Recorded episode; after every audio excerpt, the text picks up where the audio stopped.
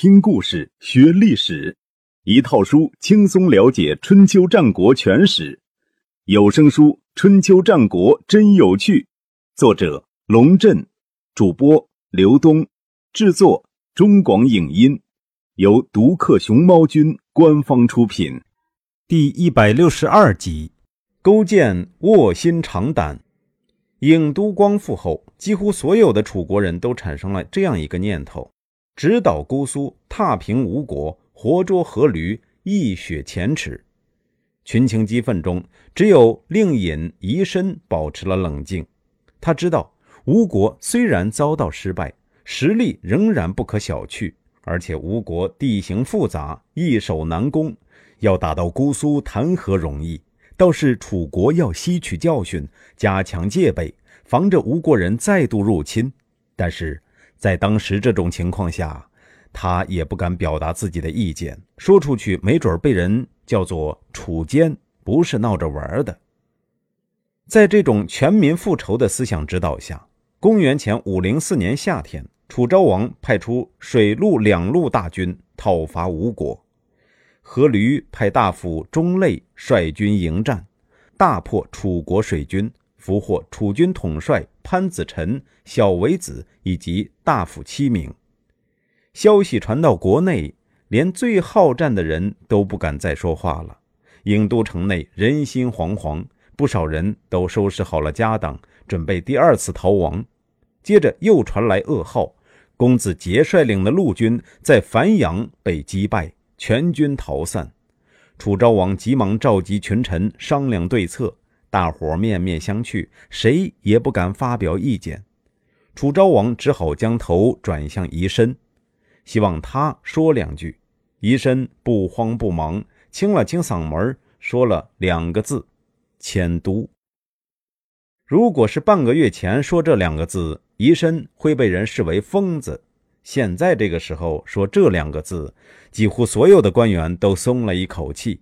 楚昭王脸上也露出释然的笑容，但有人马上问了一个新问题：迁到哪儿？于是所有的目光又都看着宜申。若，宜申说：“若在今天的湖北省宜城境内，相对于郢都来说，地理位置偏北，离吴国更远。此后数百年，楚国还将有多次迁都。”但每一次都将新都命名为郢，因此若在历史上又称为北郢。楚国迁都之后，吴楚之间果然消停了，双方都忙着休养生息、恢复经济，整整八年未动刀兵。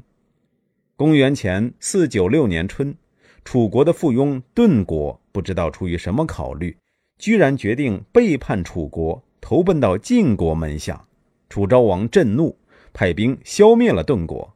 就在这一年的夏天，吴国也有了动静，阖闾亲自指挥大军南下，准备将越国夷为平地。越国的先祖吴虞，据说是夏帝少康的子孙，被封到会稽一带建国，负责祭祀大禹。越国和吴国一样，长期与中原隔绝。经济文化十分落后，在中原各国眼里犹如蛮夷。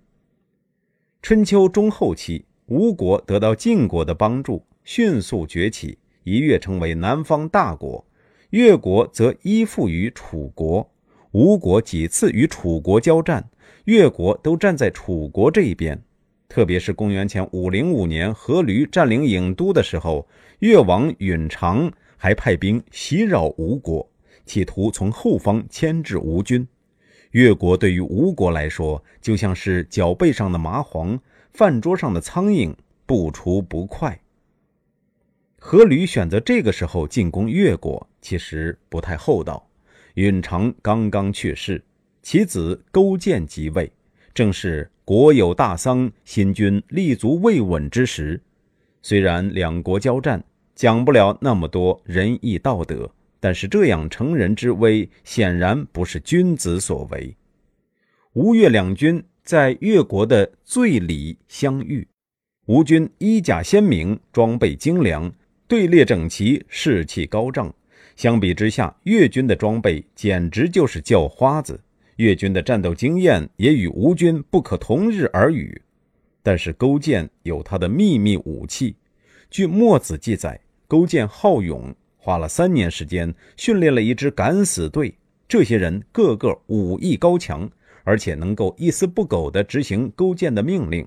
就算是让他们走进火堆，也不会眨一下眼睛。即便被烧死，也不会吭一声。两军交战，勾践敢死队在前，企图撕破吴军的阵线。不料吴军经过孙武的严格训练，阵型十分严整。敢死队虽然杀伤和俘虏了一些吴军，但不能阻止吴军如铁流一般滚滚而来。孙武的战术思想很简单，不计较皮毛的损失，保持整体的协调一致，让敌人无机可乘。让自己立于不败之地。虽然此时孙武不在军中，但是伍子胥和伯嚭深得孙武真传，他们一个率领左军，一个率领右军，拱卫着阖闾的中军，徐徐向前，一步步接近越军防线。突然间，越军阵中跳出数百名衣衫褴褛、蓬头垢面的人。他们手里拿着短剑，怪叫着冲到吴军跟前，却又停下来，松松垮垮地排成三行，齐声道：“我等乃是越国战士，因为触犯军令，其罪当死。”说罢，都将短剑横在脖子上，只等越国军中一通鼓响，数百人齐齐自刎，鲜血飞溅，如同数百朵鲜花一齐开放。吴国人身经百战，从来没有见过这种搞法。个个都看得呆了。就在此时，对面又是一通鼓响，还没等吴国人回过神来，越军已经冲入吴阵，发疯似的砍杀。越将灵姑伏挺着一柄长戈，也不披甲，也不坐车，健步如飞，直奔阖闾。阖闾的卫士们想要阻挡，灵姑伏纵身一跃，轻巧地越过人墙，长戈直刺阖闾的心脏。阖闾连忙用剑去隔，灵姑伏知是宝剑，长戈倏然收回，又往阖闾下盘一扫，阖闾避之不及，一只脚趾头连同战靴都被斩下，当场晕厥。林姑父还想取阖闾性命，伍子胥赶到，刷刷两剑将其刺退。伍子胥一手挽住阖闾，一手持剑与林姑父恶斗，且战且退。卫士们也逐渐围上来。林姑父见势不妙，抄起阖闾遗落下的那只战靴，长啸一声，绝尘而去。这一战，越军大获全胜，吴军仓皇撤退，行至离最里不到七里的泾关，阖闾失血过多，撒手西去。阖闾在世的时候，立钟类为大子。钟类文武双全，本可大有作为。却于数年前因病去世，因此在伍子胥和伯嚭等大臣的主持下，立钟类的弟弟夫差为新一代吴王。伍子胥被封为相国，伯嚭则封为大宰。夫差是个记性很差的年轻人，有《左传》为证。夫差专门派了一个人站在庭中，无论何时，只要他出入，那人便大喝一声：“夫差！”你忘了越王杀你父亲的大仇了吗？夫差听了，浑身哆嗦，恭恭敬敬地说：“不敢忘。”这样过了两年，到了公元前四九四年，夫差终于率领吴国大军又杀回了越国。这一次，无论越国人耍什么把戏，都没能阻挡吴军的铁蹄。夫交山一役，越军大败，吴军长驱直入。将会稽城团团围住。此时，会稽城内只有将士五千人。如果吴军发动总攻，估计支撑不到一天。勾践手下有两位大夫，一个叫文种，一个叫范蠡，被勾践以为左膀右臂。三个人组成了越国的政治局，开会商量如何应对当前的形势。范蠡说。想要国家盛而不衰，必须谦虚谨慎；想要挽救国家危难，必须卑躬屈膝；想要勤俭致富，必须因地制宜。勾践打断了他的话：“范大夫，你就别长篇大论了，现在该怎么办？说点实际的吧。范蠡说：“没有别的办法，只能求饶。”勾践说：“好嘛，人家要是不答应呢？”范蠡说：“那就只能给他当奴隶。”勾践长叹：“难道我就这样完蛋了吗？”文种安慰他说：“商汤曾经被关押在下台，周文王曾经被拘禁在羑里，晋文公曾经逃亡到翟人居住的地方，齐桓公也曾经亡命居国，但他们后来全都称王称霸。”从这些人的遭遇来看，我们说不定也是面临一场好事。勾践心想，范蠡的主意等于没出，文种说的尽是废话，看来真是走投无路，只能投降了。于是派文种出城去向夫差求和。文种到达吴军大营后，跪行着来到夫差跟前，叩头说。您的臣下勾践派他的仆人文种来向您禀告，勾践请求当您的奴隶，他的妻子请求当您的小妾。说着，眼泪就流出来了，不是演戏，而是感觉到屈辱。夫差的记性确实不好，看文种说的可怜，竟然将三年来每天都提醒自己要记住的复仇给忘了，想答应越国人的要求。伍子胥劝道。现在是老天要将越国赐给您，您怎么可以为了区区几个奴婢，放弃整个越国呢？夫差一想，也有道理啊，命令文种回去，暂时不给答复。文种失望地回到城内，将事情的经过报告了勾践。勾践立刻受不了，准备杀死妻儿，烧毁珍宝，与吴军决一死战。文种说：“且慢。”人家也没完全拒绝，还是有机会的。我听说吴国的大宰伯嚭很贪婪，我们可以收买他，让他为我们说话。于是勾践又命文种带着财宝和美女去找伯嚭。伯嚭的态度完全和伍子胥不一样，他很爽快地收下礼物，带着文种再去找夫差。文种还是跪着跟夫差说话。恳请大王宽恕勾践的罪过，他将向您献出越国全部的宝器。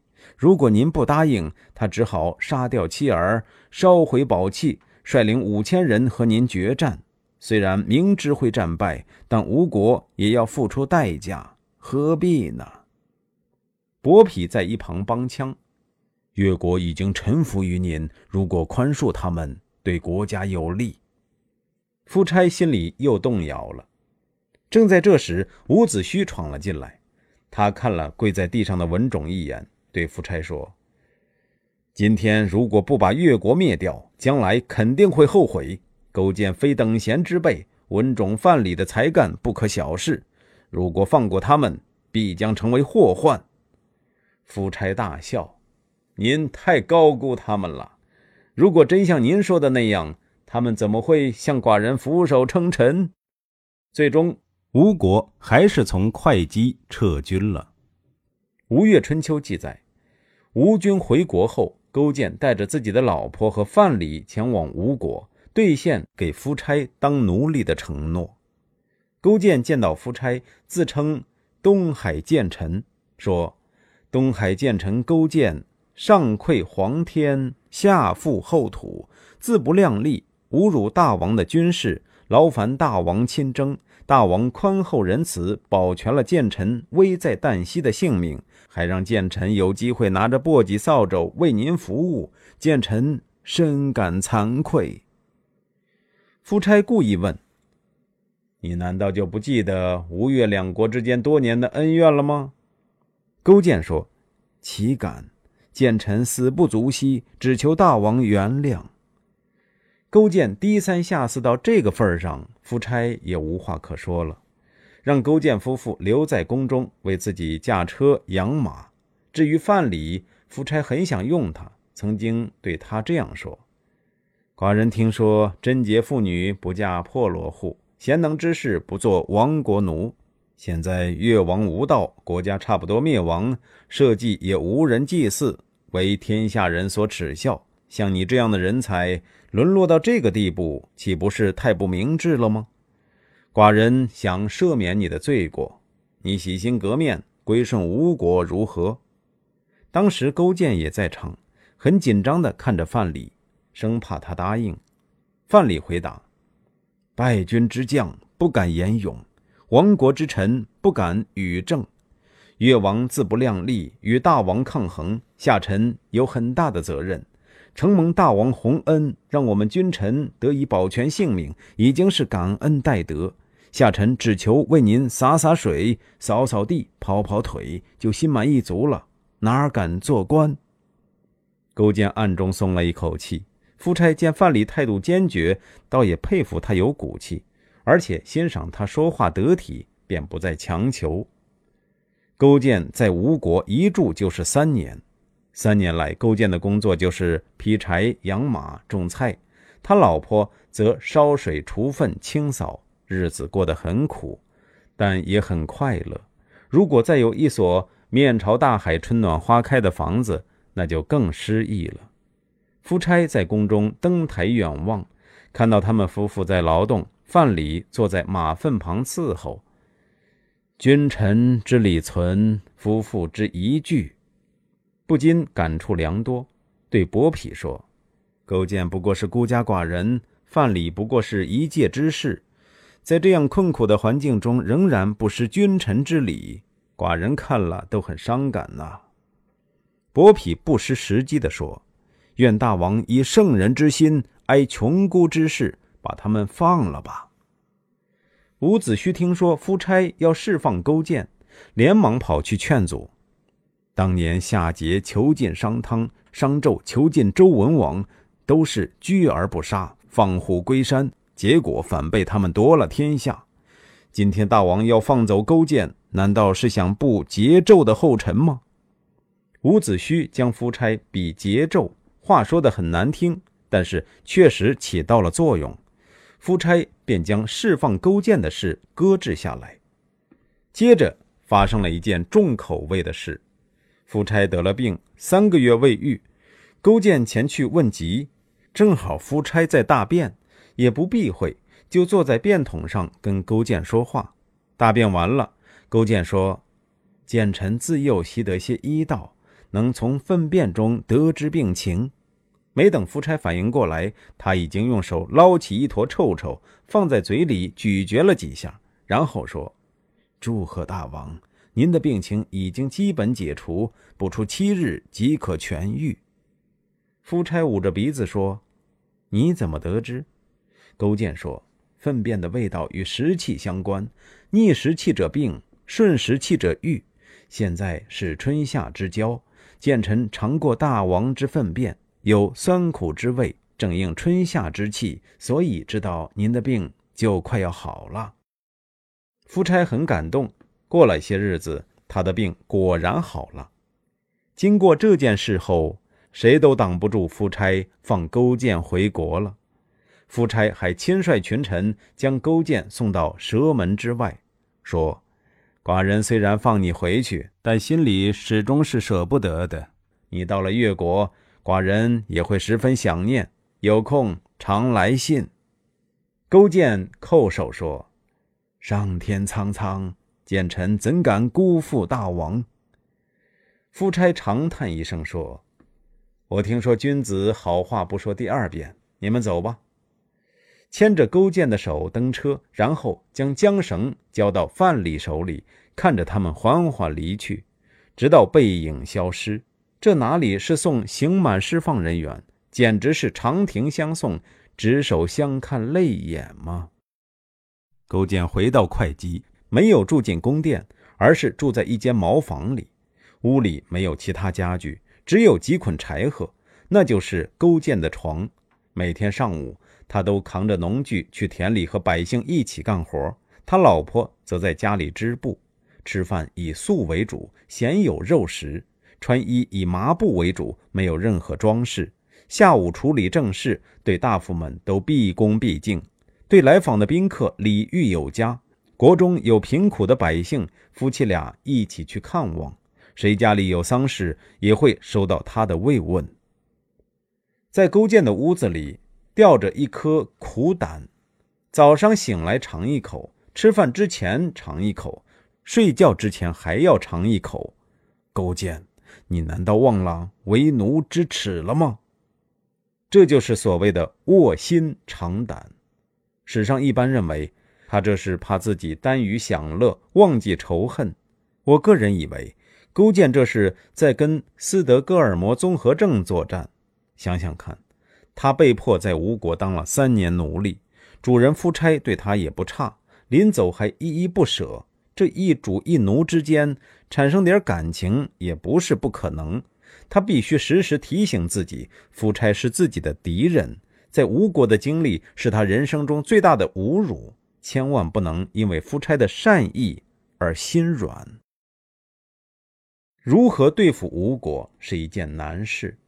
纵使勾践励精图治、奋起直追，吴国对于越国来说仍然是一座难以逾越的高山。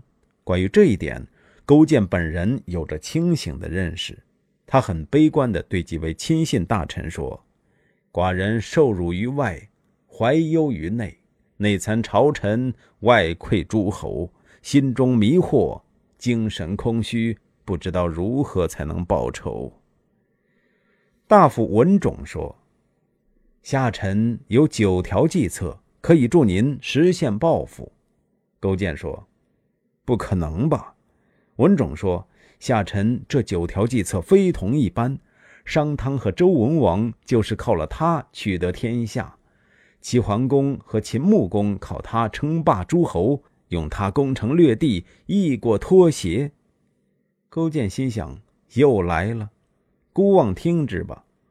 文种便献了他的九术：第一，尊天地，敬鬼神，自求多福；第二，多给夫差和吴国大臣们送礼，让他们高兴；第三，满足夫差的欲望，扩大他的胃口，让吴国的老百姓疲惫；第四，送给夫差美女，乱其心智；第五，向吴国输送能工巧匠，帮夫差修建宫室。让他把钱花在享乐上。第六，收买以伯嚭为首的贪官。第七，离间伍子胥这样的良臣。第八，发展越国经济，富民强国。第九，积极备战，等待时机。勾践接受了文种的建议。此后数年间，勾践不停地给夫差送去金银、珠玉、奇木、乐器、巧匠，当然还有。众所周知的美女西施，据说夫差见到西施之后惊为天人，伍子胥则认为不可接受，说：“下臣听说贤士乃国家之宝，美女乃国家之祸。夏朝灭亡是因为莫喜，商朝灭亡是因为妲己，周朝灭亡是因为褒姒。”夫差很不高兴，心想：这老头成天嘚啵嘚啵。拿老子跟夏桀、商纣相比，把老子惹毛了，有他好看的。相比之下，伯嚭就聪明多了。他总是笑眯眯地站在一边，夫差想做什么，他便说什么好，而且总是夸奖勾践有孝心，是个好臣子。夫差听了很高兴。他不知道，勾践每年送给伯嚭的彩礼，甚至比给他的还多。有一年，越国闹饥荒。派人向吴国请求支援，伍子胥强烈反对，伯嚭强烈支持，最终还是将粮食借给了越国。第二年收成好，越国人将粮食蒸熟晒干，偿还给吴国。夫差见了，还以为是越地的风水好，谷物的品种优良，命人将那些谷物作为种子发给农民去种植，结果可想而知。就在吴越二国拉拉扯扯之际，楚国也回过神儿来了。公元前四九四年，楚国出兵包围了蔡国的首都，以报当年蔡国跟随吴国入侵之仇。经历了多次失败后，楚国人变得谨慎多了。他们在离城一里的地方建设了一道高达两丈的围墙，还修筑了堡垒，准备打持久战。蔡国人一看，知道楚国人是动真格的了，于是全城男女都用长长的绳子将腰系起来，相扶着出城投降。楚昭王占领了蔡国，命令蔡人迁徙到长江以北、汝水以南去开荒种地，另谋生路。蔡昭侯表面答应，等楚军一撤，便派人向夫差请求，将蔡人迁到吴国境内。夫差当然乐意，但是蔡国人都不同意这样做。蔡昭侯便与夫差商议，将吴军暗暗放进来。等到蔡国人反应过来，吴军已经控制了局势，蔡国人就这样被绑架到了吴国，被安置在周来居住。同年秋天，吴军入侵陈国，理由是当年吴国进攻楚国，曾经请陈国助战，遭到了陈国人的拒绝。楚国群臣得知吴军入陈，十分担心，在朝堂上说。当年阖闾雄才大略，差点灭我楚国。没想到他的儿子更厉害，我们该怎么办呢？令尹仪申听到，说：“各位多虑了。当年阖闾吃饭只吃一道菜，睡觉只睡一重席子，用的器皿不雕刻花纹，宫室不筑亭台楼阁，车船不加装饰，一切衣服物品只取实用，不求花哨。”在国内亲自巡视安抚百姓，在军中煮熟的食物必须等将士们都吃到了，自己才食用。他如果吃山珍海味，士兵们也都有一份。他与百姓同甘共苦，因此百姓甘于为他送命。现在听说夫差住的是华丽的宫殿，睡的是越国美女，看上了什么就一定要得到，根本不在乎百姓为此要付出多大代价。他是注定要失败的，你们完全不用担心他能给楚国造成什么威胁，倒是要操心自己不团结给楚国带来危害。应该说，宜申完全看透了夫差的弱点。